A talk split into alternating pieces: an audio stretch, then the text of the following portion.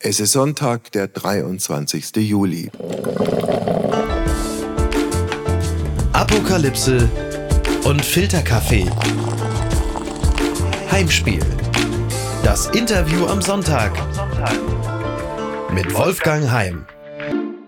Er ist seit 30 Jahren Jugendrichter. Er ist mit harten Urteilen gegen Skinheads und Neonazis bekannt geworden. Er bezeichnet sich selbst als Querulant im Namen der Gerechtigkeit und er engagiert sich seit vielen Jahren und sehr intensiv für die Legalisierung von Cannabis. Herzlich willkommen, Andreas Müller. Ich freue mich, dass ich mit dir reden darf. Oder Sie. Nein, du, weil wir kennen uns schon eine Weile und haben auch in der Vergangenheit etliche Sendungen gemacht und bleiben dann, wenn du einverstanden bist, beim Du. Okay. Darf ich dich zum Einstieg und zu Beginn unseres Gespräches fragen, wann du zuletzt gekifft hast?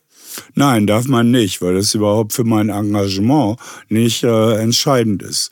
Und äh, vielleicht müsste ich ja lügen. Also ich habe ja mal ein Buch geschrieben, da stand drin, mit 34 Jahren wurde ich dann Richter. Ach. Und dann hat man natürlich nicht mehr gekifft, weil man sich ja an die Gesetze zu halten hat. Ja, dann gucken wir uns das Gesetz in diesem speziellen Fall ein bisschen genauer an. Angenommen, du hättest konjunktiv jetzt auf diese Frage von mir gesagt, ja, ich habe gestern gekifft, vorgestern habe ich auch gekifft und vorvorgestern sowieso. Würdest du oder könntest du dann Probleme als Berufsrichter kriegen, als Berufsbeamter auch? Ja, sicherlich könnte das heutzutage nach wie vor der Fall sein. Es sei denn, ich würde als Kranker kiffen. Ja, aber dann ist es kein Kiffen. Ja, dann ist es eine Medizin, die man verschrieben bekommt. Und dann müsste natürlich auch der Staat wissen, auf welche Art und Weise ich kiffe. Nämlich würde jetzt meine Ehefrau mir regelmäßig den Joint hinhalten und ich ihr den Joint zurückgeben, hätte ich mich nicht strafbar gemacht. Dann wäre es vielleicht allerdings noch eine Dienst rechtliche Geschichte. So mhm. disziplinarrechtlich als Jugendrichter darf man ja wohl nicht irgendwie gegen Gesetze auch über Umwegen verstoßen. Ja, so. Ja, so man kann es. heute noch Probleme kriegen und zwar jeder. Also wir können es ja gleich am Anfang klären. Ich habe mit Kiffen in meinem ganzen Leben äh, nie wirklich was anfangen können. Ich habe das ein paar Mal ausprobiert, das ist lange her. Ich fand's ehrlicherweise, ich fand's immer totlangweilig. Ich bin müde geworden und also diese Erweckungserlebnisse hatte ich nicht. Und im Übrigen diese Nummer, dass man da so, erinnerst du dich vielleicht 70er, 80er Jahre, ja, dass man im Kreis, im Kreis sitzt und dann ging dieser komische Joint da vom einen zum anderen, fand ich immer total albern. Du nicht? Ach, ich fand das manchmal ganz lustig. Kam natürlich drauf an, wer noch so im Kreis saß. äh, natürlich hatte, war das eine ganz andere Kifferkultur in den 70er und 80er Jahren. Aber ich muss ja gleich hinzufügen, es ist nun mal so, dass Cannabis nicht bei allen wirkt. Und es wirkt unterschiedlich. Ah. Die einen schlafen ein, dann kommt es auf die Art und Weise des Cannabis an. Die anderen, die merken gar nichts. Sie können tausendmal kiffen ah. und so weiter. Und die dritten äh, haben ein entspanntes Verhältnis okay. dazu. Wann hattest du beruflich gesehen das letzte Mal mit Cannabis zu tun oder anders gefragt? Äh, wann stand oder saß in deinem Gerichtssaal einer vor dir, der entweder Cannabis konsumiert hat, besessen hat oder damit gar gehandelt hat? Also ich habe ja vor vier Jahren äh, erstmals ein Verfahren ausgesetzt und habe dann daran gearbeitet. Das liegt jetzt seit drei Jahren und bald drei Monaten beim Bundesverfassungsgericht. In Folge habe ich nur ein einziges Verfahren vor dem Jugendschöffengericht geführt, was schließlich dann mit Zustimmung der Staatsanwaltschaft auch eingestellt wurde, weil ansonsten hätte das Gericht das auch nach Karlsruhe geschickt. Aha. Eigentlich habe ich jeden Tag damit zu tun, weil bei mir immer noch Akten im Büro liegen und ich erwarte auf eine Entscheidung des Bundesverfassungsgerichts. Da wartest du aber schon sehr lange. Nicht nur ich, ah. Millionen von Deutschen warten auch darauf, dass das Bundesverfassungsgericht zur Frage Frage, ob die Cannabis-Kriminalisierung mit Grundgesetzen einhergeht, Stellung nimmt. Warum brauchen die so lange in Karlsruhe? Tja, das kann ich mit zwei Sätzen erklären. Ich weiß es nicht. Und der zweite Satz, das Bundesverfassungsgericht hat keine Fristen im Bundesverfassungsgerichtsgesetz. Mhm. Wenn der Gesetzgeber schlau gewesen wäre, hätte er zumindest für Richtervorlagen, die nach Artikel 100 Grundgesetz nicht nur als Pflicht für den Richter dastehen, sondern auch als Muss, wenn er der Überzeugung ist, eine Frist für das Bundesverfassungsgericht eingebaut. Hat er aber nicht. Aha. Und so gibt es keine Möglichkeit, jedenfalls für mich nicht, auf irgendeine Art Einfluss zu nehmen? Schöne Frage. Dann gibt es ja noch eine andere, letztlich politische Ebene. Es gibt eine, eine Koalition, eine Ampel, die mal angetreten ist, Cannabis ein Stück weit auch zu legalisieren. Da bastelt man, glaube ich, jetzt auch seit längerer Zeit an einem besonders toll aussehenden Gesetz. Und Lauterbach hat, wenn ich es richtig sehe, kürzlich angekündigt, er will auch so eine Feinabstimmung mit der Europäischen Union. Mit anderen Worten, du bist doch eigentlich bei dieser Koalition in guten Händen, oder? Nein, überhaupt nicht. Ich bin äh, zutiefst enttäuscht. Die Ampel hat äh, im November 2021 bereits gesagt, ja, wir wollen legalisieren. Anstatt jetzt sofort einmal die gesamte deutsche Konsumentenschaft zu entkriminalisieren, stricken sie an einem Gesetz hin und her, wissen nicht genau, was sie machen. Herr Lauterbach verkauft manche Sachen, da schütte ich nur noch mit dem Kopf. Jetzt im Moment hat man die sogenannten zwei Säulen entdeckt. Die erste Säule ist Entkriminalisierung Sensibilisierung der Konsumenten und dann Einrichtung von Cannabis Social Clubs. Wenn man sich diesen Gesetzesentwurf anschaut, denkt man nur, es wird nach deren Vorhaben schlimmer für die Polizei, schlimmer für die Konsumenten und es bringt gar nichts. Da sitzt im Moment nichts Vernünftiges dahinter. Also das, was da im Moment läuft, ist auf beiden Ebenen für mich sehr, sehr enttäuschend. Ja. Die Politik enttäuscht mich. Man redet, redet, redet. Die Konsumenten warten, warten, warten. Zeitgleich wird verfolgt, verfolgt, verfolgt. Ich sag's immer dreimal, damit es auch die Leute merken. Ja, und was noch hinzukommt, ja, auch ganz viele Institutionen warten da drauf. Die wissen nicht, was passiert. Und so wie diese Ampel im Moment arbeitet. Wenn ich so arbeiten würde, müsste ich eigentlich übermorgen rausgeschmissen werden. Also, kleiner Einwand von mir. Du hast doch gerade vorhin selbst erzählt, äh, dieses Problem Legalisierung Cannabis spielt in deinem Berufsalltag im Gericht faktisch keine Rolle.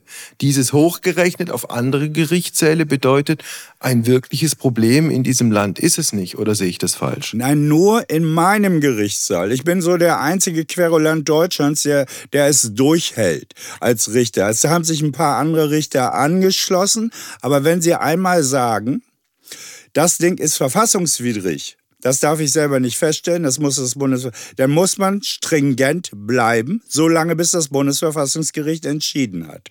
Das betrifft also nur meinen Gerichtssaal. Zeitgleich werden aber in in der Bundesrepublik Deutschland im Jahr 180.000 Ermittlungsverfahren eingeleitet. Es werden also immer wieder auch Gerichte mit Cannabisverfahren belastet, ohne Sinn und Verstand. Es werden die Produzenten vor Gericht gestellt. Ganze Kammern beschäftigen sich mit Cannabis und die Polizei arbeitet für den Papierkorb oftmals. Ja, also, wenn ich das jetzt zusammenfasse und wenn ich es richtig verstanden habe, unter der Prämisse, dass ich weder Jurist noch Politiker bin, dann wäre doch die einfachste Variante die, dass man nicht ein üppiges und kompliziertes kompliziertes Gesetz bastelt, das sehr lange dauert, bis es dann schlussendlich wirkt, sondern dass man einfach am Anfang eine Entscheidung trifft, nämlich die, dass die kleinen Konsumenten von Cannabis nicht mehr vor Gericht gestellt werden, dass dieses sozusagen straffrei bleibt. Ja, das ist eine Variante und das habe ich von Anfang an gefordert. Ich stand vor der SPD-Parteizentrale mit zweieinhalbtausend Leuten, habe die Entkriminalisierung sofort gefordert, habe dazu sogar noch einen Rap-Song gemacht, ja, Entkriminalisierung sofort, bin Vorstand in einem Verein, der Strafverfolger für eine andere Drogenpolitik ist. Die haben das auch gefordert. Wir haben Appelle genug, aber die Ampel will die Perfektion und die Perfektion Reflexion, die braucht Zeit. Was sie sofort hätten machen sollen, ja, wäre erstmal Konsumenten entkriminalisieren. Aber das wollten sie nicht. In Deutschland sucht man die Perfektion und kriegt dann gar nichts in der Reihe. Du hast ja nun auch ein bisschen Erfahrung mit der Politik. Vor vielen Jahren, ich glaube vor mir gut plus minus 20 Jahren, hast du mal für den Bundestag äh, kandidiert, damals auf, auf einer Liste der PDS, ist da nichts draus geworden. Du hattest vermutlich jetzt auch wegen dieser Cannabis-Geschichte auch mit den Drogenexperten der, der jeweiligen Parteien zu tun. Was hast du da für Erfahrungen mit denen gemacht? Natürlich habe ich mit den äh, drogenpolitischen Sprechern allesamt zu tun. Ich habe auch teilweise natürlich im Hintergrund gearbeitet. Ja, welche Erfahrungen habe ich da gemacht? Ja, teilweise äh, musste ich auch feststellen, dass sie keine große Ahnung haben und das Fachwissen gar nicht von mir wollen. Ja, also ich kann jetzt auf die einzelnen Parteien rumschimpfen, hier und da. Wenn ich Herrn Lauterbach höre, Herr Lauterbach argumentiert immer mit dem Jugendschutz. Entschuldigung, es gibt auch Erwachsenenschutz. 92 Prozent aller Konsumenten sind erwachsen bis ins hohe Renten. Wo ist da der Schutz für Erwachsene? Auch ich will beschützt werden, ja? Und nur weil Jugendliche gelegentlich über die Stränge schlagen, ja, darf man nicht Millionen von Erwachsenen nach wie vor wegen dieser Droge, wo man heute weiß, ja, dass sie lange nicht die Gefährlichkeit hat, wie wir sie ihr zugemessen haben ja. vor 40, 50 Jahren, wo es die Leute nicht besser wussten. Wobei man ja auch sowieso eine Trennung machen kann zwischen dem, wie man es bei Erwachsenen handhaben soll und wie bei Jugendlichen, sprich bei Menschen unter 18 Jahren. Und die beiden Haupteinwände gegen das vermeintlich so harmlose Cannabis waren ja immer die, dass man gesagt hat, es kann eine Einstiegsdroge sein, Punkt eins. Und Punkt zwei, Dauerkiffen macht dein Hirn irgendwann mal matschig und löst möglicherweise auch irgendwelche psychischen Erkrankungen aus. Punkt eins, Weltweit vertritt das kein Wissenschaftler, das vertreten nur noch irgendwelche Leute, die auf irgendeine Art der älteren Dame oder mir als ältere Rentner vielleicht Angst machen wollen. Ja, Einstiegsdrogentheorie ist widerlegt zum Beispiel auch durch das Bundesverfassungsgericht bereits im Jahre 1994. Das darf man nicht vertreten, das ist nicht so, sonst hätten wir an jeder Ecke am Bahnhof Tausende von Junkies, die da rumkiffen, haben wir aber nicht. Hm. So, Einstiegsdrogentheorie ist die Angstmache, das kommt noch von Christiane F. Ja, wer mal kifft, wird auch sofort heroinabhängig. Das ist natürlich ja Quatsch, sonst hätten wir ja Millionen und Abermillionen von Heroinabhängigen. Das kann sich jeder, der Mathematik in der sechsten Klasse hat, ausrechnen. Dem ist nicht so. Einstiegsdrogentheorie Einstiegsdrogentheorie Quatsch. Ich habe ja, wenn ich kurz unterbrechen darf, Aber nicht natürlich. gesagt, es ist eine Einstiegs... Nein, ich habe gesagt, es kann möglicherweise eine Einstiegsdroge sein. Logischerweise behauptet ja auch ernsthaft niemand, dass jeder, der mal mit einem Joint angefangen hat, schlussendlich als Junkie endet. Doch, das behaupten heutzutage immer noch unaufgeklärte Politiker, die Angst machen wollen. Erstens das. Und zweitens Einstiegsdroge. Denn ist auch die Muttermilch Einstiegsdroge. Denn ist der Spielplatz Einstiegsdroge. Denn ist alles mögliche Einstiegsdroge. Denn ist das Leben Einstiegsdroge. Deswegen kann ich, und deswegen bin ich jetzt gerade schon wieder emotionalisiert, das Wort Einstiegsdroge nicht mehr hören. Wenden wir uns aber zum zweiten Punkt zu. Gerne. Der zweite Punkt ist, wenn man zu viel kifft, ja, mhm. wird man blöd. Mhm. So. Und das ist richtig. Ja. ja. Entschuldigung, wenn man von morgens bis abends nur noch vorm Fernseher sitzt, ja, irgendwelche blödsinnigen Geschichten anschaut, wird man auch blöd. Wenn man vom morgens bis abends nur Cannabis raucht, ja, und das Zeug für einen nicht gut ist und man kümmert sich nicht mehr um seine Umwelt, ist das auch nicht gut. Also jede Sache im Übernahmemaß genossen ist scheiße.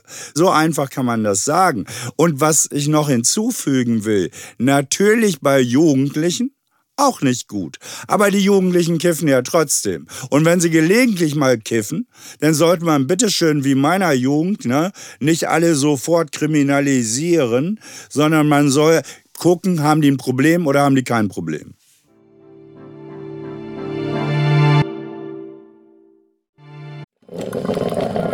Werbung mein heutiger Werbepartner ist Clark. Ich verbringe viel zu viel Zeit am Telefon, am Handy. Und wenn ich auf meine äh, Anzeige was die Bildschirmzeit angeht, starre, dann starre ich entsetzt so lange darauf, dass die Bildschirmzeit noch länger wird. Was nutze ich denn eigentlich? Also bei mir so in erster Linie sind es dann doch wirklich äh, Nachrichtenseiten. Ich daddel gar nicht auf dem Handy, aber ich bin natürlich dann auch recht viel äh, zum Beispiel auf den Musikseiten, aber meistens informiere ich mich oder ich werde informiert und bin sehr viel äh, in den Messenger-Diensten, wo mir dann Freunde und Bekannte schreiben, was ich alles wieder verpasst habe, was ich alles noch machen muss und was ich alles wieder nicht auf die Reihe gekriegt habe. Und da kommt Clark ins Spiel, denn Clark organisiert mein Leben ein kleines bisschen besser. Mit Clark hast du nämlich alle deine Versicherungen im Blick und musst nicht ständig in verschiedenen Apps nachschauen, wann die nächste Kündigungsfrist ist, ob dein Schaden übernommen wird oder an wen du dich wenden kannst. Und hätte ich mal Clark benutzt, dann hätte ich nicht vor zwei Wochen Flatterband an meinem Auto gehabt. Mehr sage ich dazu nicht. Mit deiner Unterschrift bei der Anmeldung wird Clark dein neuer Versicherungsmakler. So können sie deine Interessen gegenüber den Versicherungsgesellschaften vertreten und dir einen digitalen Service mit allen Vorteilen anbieten. Das Maklermandat greift für alle deine Versicherungen, die du in der Clark-App angibst und hochlädst. Du kannst natürlich jederzeit und kostenfrei deine Vollmacht zum Maklermandat widerrufen. Vergiss also das mühselige Suchen Suche nach deinen Policen und manage deine Versicherung digital on the go 24-7. Ach Gott, ja, das wäre so schön. Das muss man machen. Das ist fantastisch. Das könnte mein Leben so deutlich erleichtern. Hol dir ein Upgrade mit Clark. Also Clark spendiert allen HörerInnen einen Shopping-Gutschein von bis zu 30 Euro. Einfach die Clark-App runterladen oder direkt auf die Website gehen.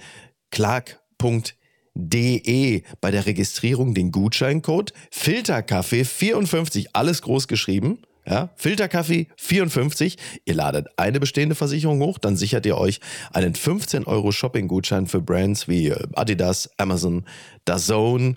Und bei zwei Versicherungen, da sind es sogar ganze 30 Euro. Also probiert die Clark-App doch selbst einmal aus. Und jetzt weiterhin viel Spaß mit der heutigen Folge.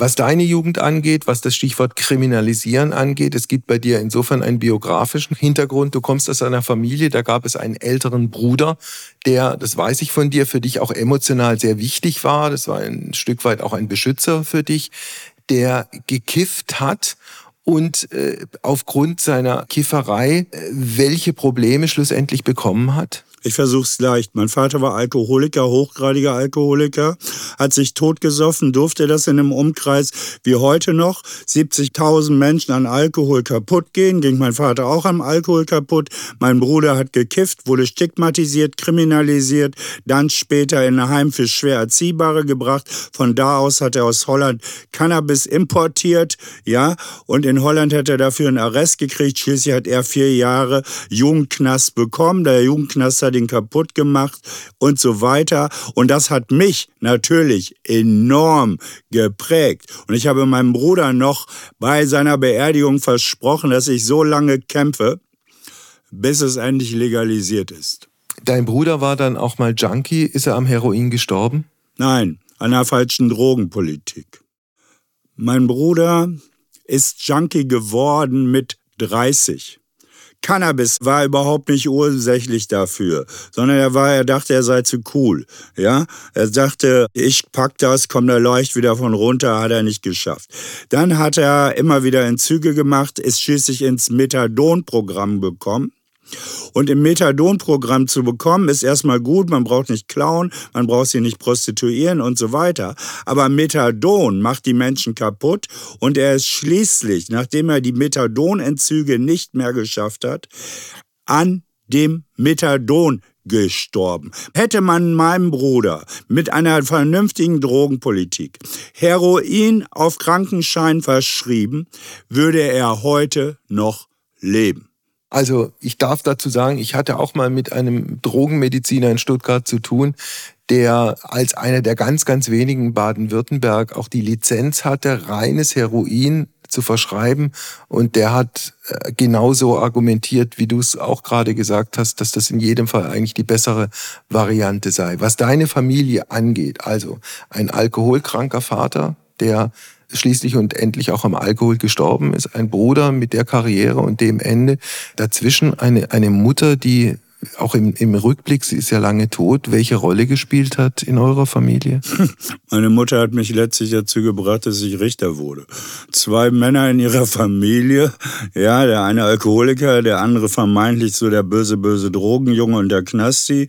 Und äh, ja, dann musste ich das wieder gut machen, was die anderen irgendwie nicht richtig gemacht haben. Ja. Schlau war mein Bruder auch, aber ich habe den Jura studiert, wollte die Gerechtigkeit suchen und finden, wollte kleiner Anwalt werden und bin dann, als meine Mutter kurz bevor ich Richter wurde, erkrankte sie während des Examens an Krebs und dann bin ich für sie Richter geworden. Am Sterbebett hat sie mir gesagt, dass du mir morgen wer ins Gericht gehst. Das mhm. hieß so viel, jetzt wein hier nicht rum, sondern morgen früh setz dich an den Tisch und mach deine Richtergeschichte weiter. Du hast gerade gesagt, alternativ hätte es ja auch für dich die Möglichkeit, es war eine Überlegung, Anwalt für die in Anführungsstrichen kleinen Leute zu werden. Jetzt ist es bei dir anders gekommen und anders entschieden oder du hast es anders entschieden und du bist Berufsrichter geworden. War es im Rückblick die richtige Entscheidung?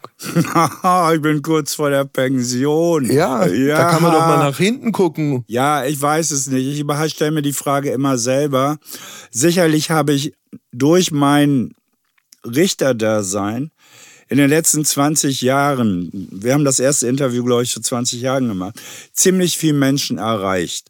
In Sachen Jugendrecht, in Sachen Cannabisrecht, Drogenrecht und so weiter. Ich habe Stimme bekommen.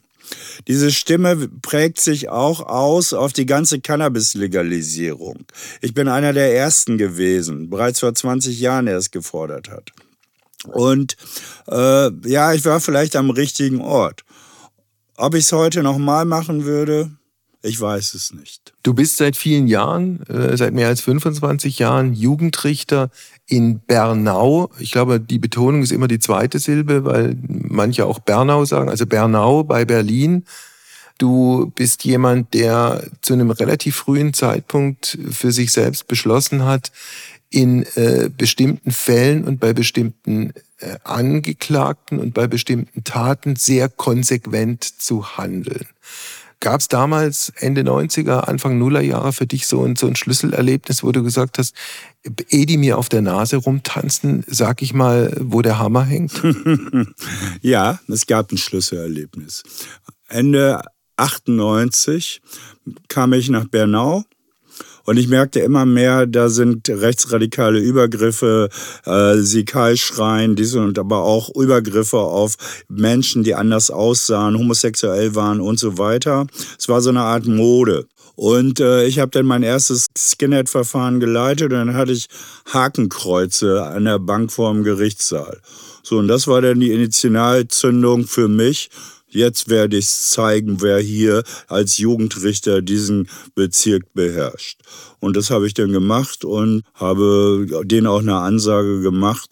Und das habe ich relativ schnell in die Reihe gekriegt, dass in Bernau keine Übergriffe mehr da waren. Begann dann auch damit, dass du Springerstiefel im Gerichtssaal verboten hast? Ja, ist heute noch legendär. Ich meine, ich habe da in Berlin im Club gesessen, damals war ich noch jung, schön und bin feiern gegangen, auch bis nachts manchmal und hatte ein großes Verfahren, habe mir überlegt, wie kriege ich diese Springerstiefel weg. Und dann habe ich ein linken Springerstiefelträger getroffen, habe ihn gefragt, warum muss das sein und so weiter. Ja, das schafft mir irgendwie Respekt.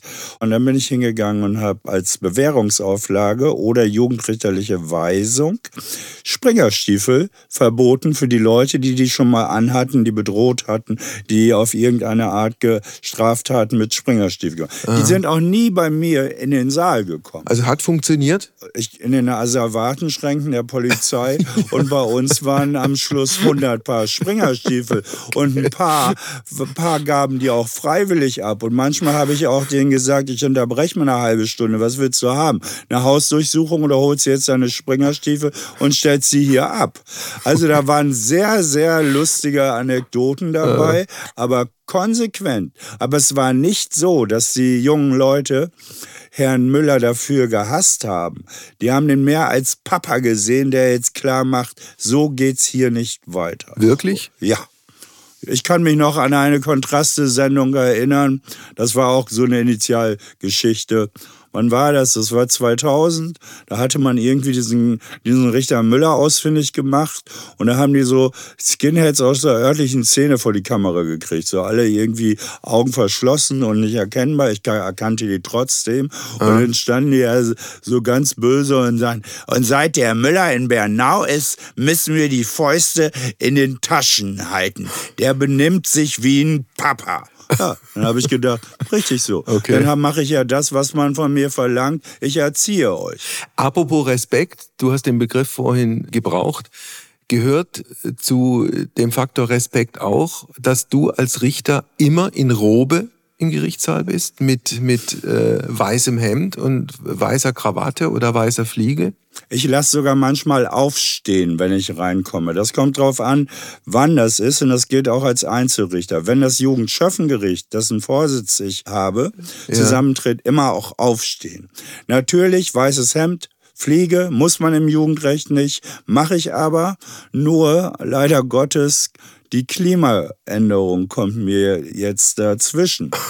Wir haben keine äh, Klimaanlagen äh. im Gericht und jetzt verzichte ich tatsächlich manchmal bei 30 Grad und mehr auf das Tragen der Robe. Aber bei Jugendlichen äh. sehe ich zu, dass ich das immer noch durchziehe. Du hast, wenn ich es richtig erinnere, in bestimmten Situationen auch, wenn es um jugendliche Neonazi-Täter ging, ob Jungs oder Mädels, die dann auch mal in eine Moschee geschickt oder zum Dönerimbiss, dass die mit denen, die sie angefeindet haben und die sie überhaupt nicht gekannt haben, irgendwie ins Gespräch kommen. Hat das funktioniert? Lieber Wolfgang, damals wollte ich die Welt noch verändern habe ich mir täglich was Neues ausgedacht. Kreativ sein. Als Jugendrichter muss man kreativ sein. Ja, und dann hatte ich natürlich auch Leute, die hatten noch nie einen Ausländer gesehen.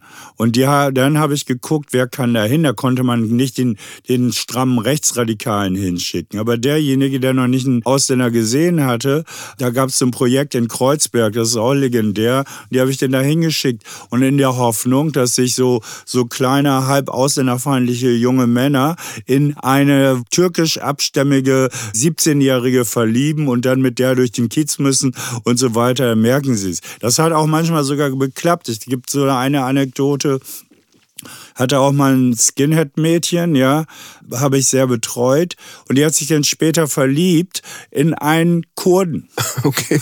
Und heute neun Kinder. Neun? Ja. Okay. Und Liebe ist manchmal was ganz Wertvolles. Also mhm. ich muss das jetzt mal so sagen. Die besten Bewährungshelferinnen sind die neuen Freundinnen. Mhm. Ja. Okay.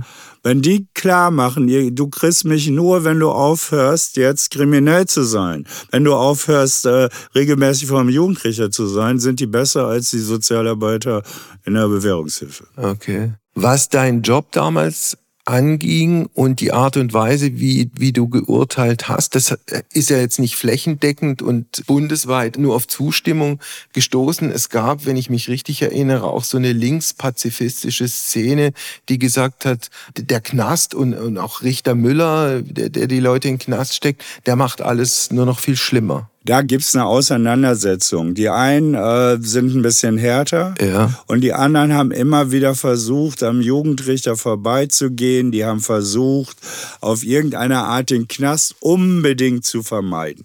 Ja, Knast war für, für viele Leute ganz was Schlimmes, auch in der Jugendrichterszene.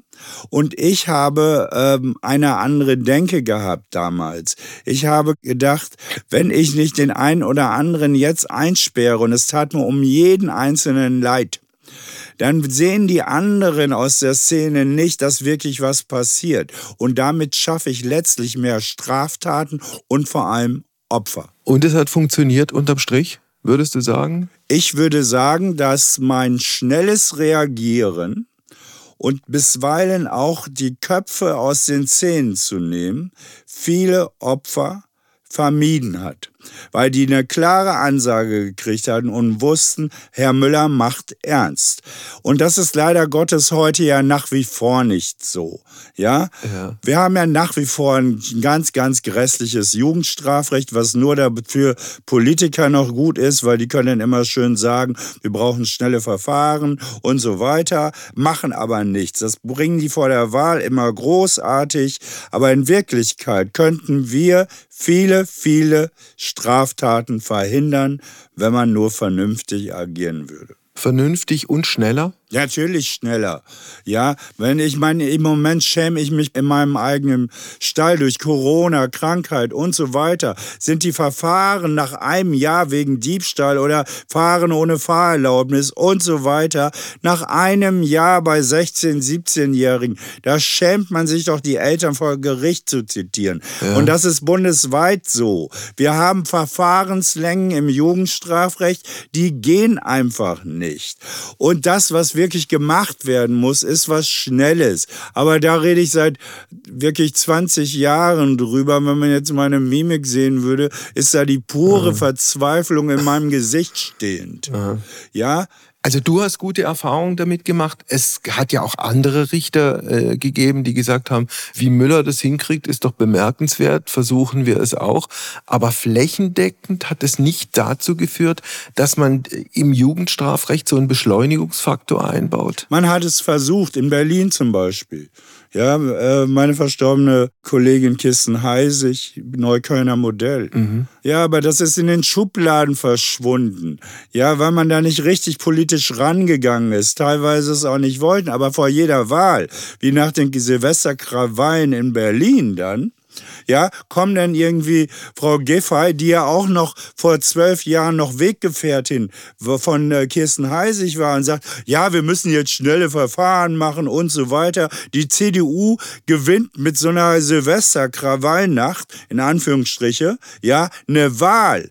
Ja, in, in Wirklichkeit ist es doch eigentlich ganz gut für die politischen Parteien. Wenn das Jugendstrafrecht nicht klappt, dann können sie bei jeder Wahl sagen, wir wollen es besser machen. Und das machen die jetzt schon, und zwar von welcher Farbe auch immer gesehen, seit über 30 Jahren. Wenn du nochmal zurückguckst und anguckst, wie die Verfahren Ende der 90er, Anfang der Nuller Jahre ausgesehen haben, welche Schwerpunkte es damals gegeben hat, verglichen mit dem, was, was heute ist, wo sind da aus deiner Sicht die größten Unterschiede? Wir haben heute einen Rückgang der Jugendkriminalität. Das ist gut.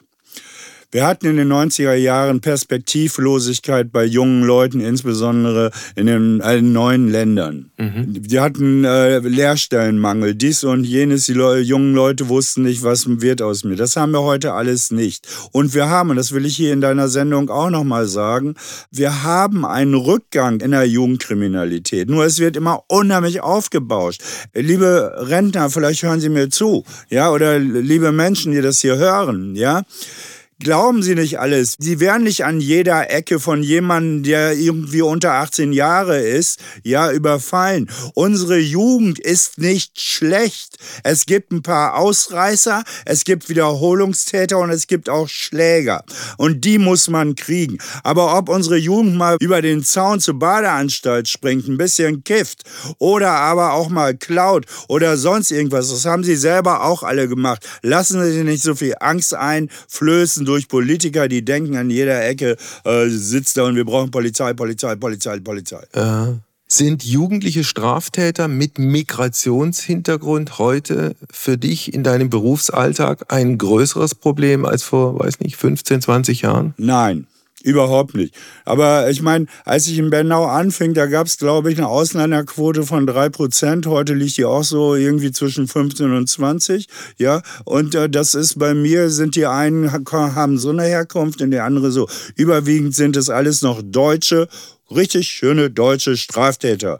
Ja, und mir persönlich ist es völlig egal, aus welchem Bereich die jungen Menschen kommen. Die sind hier geboren, sind hier sozialisiert, sollen hier Perspektiven bekommen und so weiter. Ich habe diese Feststellung nicht treffen können, dass da irgendwas anderes ist. Die rechte Szene, auch vor dem Hintergrund, dass äh, die AfD im Osten Deutschlands sehr erfolgreich ist, die rechte Szene, äh, findet die sich auch bei dir im Gerichtssaal 2023 wieder? Nein. Ich meine, das, was ich erlebt habe in den 90er 90er, ja, ich muss immer rechnen, 2000er, 90er mhm. und so weiter. Das haben wir heute Gott sei Dank nicht so. Und als Jugendrichter bin ich dafür zuständig, dass keine kriminellen Taten auf den Straßen gemacht werden. Was die andere politische Geschichte angeht, da habe ich nichts mit zu tun. Ja. Das ist Sache der politischen Parteien, die Auseinandersetzung führen sollten. Aber die AfD führt jetzt nicht dazu, dass ich kriminelle Banden habe, die rechtsradikale Hintergründe haben. Nein. Mhm. Wenn du äh, für dich die Bilanz deiner fast 30 Jahre als Berufsrichter, als Jugendrichter ziehen solltest, gibt's auch Urteile, die du so heute nicht mehr fällen würdest? Ich war jetzt nicht auf so eine Frage vorbereitet. Da muss ich mal ganz schnell denken. Ähm, man, man versucht natürlich immer das Richtige zu machen. Und ich habe sicherlich manchmal zu spät reagiert und vielleicht auch nicht doll genug. Manchmal gab es vielleicht auch eine Situation, wo ich zu doll reagiert habe. Das kann man schlecht sehen. Ich, ich wüsste jetzt nicht, ich hätte viel, viel früher das Bundesverfassungsgericht nochmal anrufen müssen. Ja? Wegen der Legalisierung. Wegen der Legalisierung. Mhm. Jetzt kommen sich diese beiden, die politischen Parteien und das Bundesverfassungsgericht auf der anderen Seite in die Quere. Ja? Höchstwahrscheinlich wartet das Bundesverfassungsgericht auf die Ampel und die Ampel hofft, dass irgendwann das Bundesverfassungsgericht kommt. Beide machen irgendwie nicht richtig ihre Arbeit. Hätte ich das vor vier Jahren gemacht oder vor fünf Jahren, dann wäre die Ampel nicht in die Quere gekommen. Mhm. Aber ich kann das alles nicht, weil ich ja nicht weiß, was da beim Bundesverfassungsgericht abgeht. Klar. Und was Herr Lauterbach wirklich will. Äh, je, jeder von uns kriegt ja auf seine Arbeit eine Art von Feedback. Also es gibt einen, einen Arzt, einen Mediziner, der, der einen äh, Patienten heilt, der möglicherweise sonst im Extremfall gestorben wäre, der kriegt lebenslange Dankbarkeit. Kriegst du irgendeine eine Rückmeldung von Leuten, die du verurteilt hast und möglicherweise auch in den Knast geschickt hast? Oft. Echt? Ja, ich hab, bin ja so bei Facebook und Twitter und wo auch immer und hab da so irgendwie 100.000 Follower und ab und zu kommen da dann auch mal so, Herr Müller, Sie haben mich damals in Arrest gesteckt. Gott sei Dank haben Sie das gemacht, ja. Oder ich krieg heute noch manchmal, wenn ich durch äh, Bernau laufe, so, Herr Müller, können Sie sich noch an mich erinnern, ja? Aha. Sie haben mir damals das genau klar gemacht und seitdem habe ich nichts mehr gemacht. Das sind schon Erfolgserlebnisse, wenn die Leute mich sehen und sagen, sagen, ja, hast du damals richtig gemacht. Nun muss man dabei hinzufügen, dass vielleicht die einen oder anderen noch heute total sauer auf mich sind. Ja, die kommen natürlich nicht und sagen, hast du richtig gemacht. Ja, aber ich kriege schon äh, Feedback von vielen. Ich würde gerne am Tag meiner Pension so eine große Party im Stadtpark machen. Ja, und meine, irgendwann, ja, ganz klar, so eine große Party. Richter Möller hört jetzt auf. Ich mache eine große Party, bringt mal alle ein paar Kästen Bier mit. Oder noch schöner wäre, wenn dann im Stadtpark auch noch gekifft werden dürfte. Ja, und dann mache ich mal so eine Umfrage, was hast du eigentlich richtig und was hast du falsch gemacht. Das wäre so mein Traum. Ja. Wir haben vor ziemlich genau zehn Jahren mal eine Sendung gemacht. Da mein Gedächtnis so auch nicht funktioniert, habe ich zugegebenermaßen das nochmal kurz nachgelesen. Da hast du wörtlich gesagt, mit entsprechenden Maßnahmen könnte man die Jugendkriminalität halbieren. Mal davon abgesehen, dass aktuell ein nicht ganz unwichtiger Politiker beim Versuch, die AfD zu halbieren, ziemlich gescheitert ist. Ich bin heute noch der festen Überzeugung. Ja. Also was erst, was ist Jugendkriminalität? Es ist nicht das Kaugummi klauen, es ist nicht äh, der Hausfriedensbruch, es ist nicht die Flasche Sekt klauen und so weiter. Jugendkriminalität ist da, wo junge Leute intensiv ja, kriminell sind, Aha. wo sie äh, meinetwegen Polizeibeamte missachten, wo sie immer wieder auffallen. Und da kann man durch schnelles, effektives Handeln ja sicherlich die Hälfte die Hälfte verhindern. Vor zehn Jahren habe ich da ein Buch zugeschrieben. Das ist auch überall geprüft worden, auch im Bundesjustizministerium und so weiter. Gute Ideen, Herr Müller. Da stand ein Kapitel. Warum der Staat Mitschuld an der Entstehung von Intensivtätern ist. Und dazu stehe ich heute noch. Nun bin ich leider kein Politiker geworden oder ich würde sagen, Gott sei Dank. Ich würde es da nämlich nicht aushalten.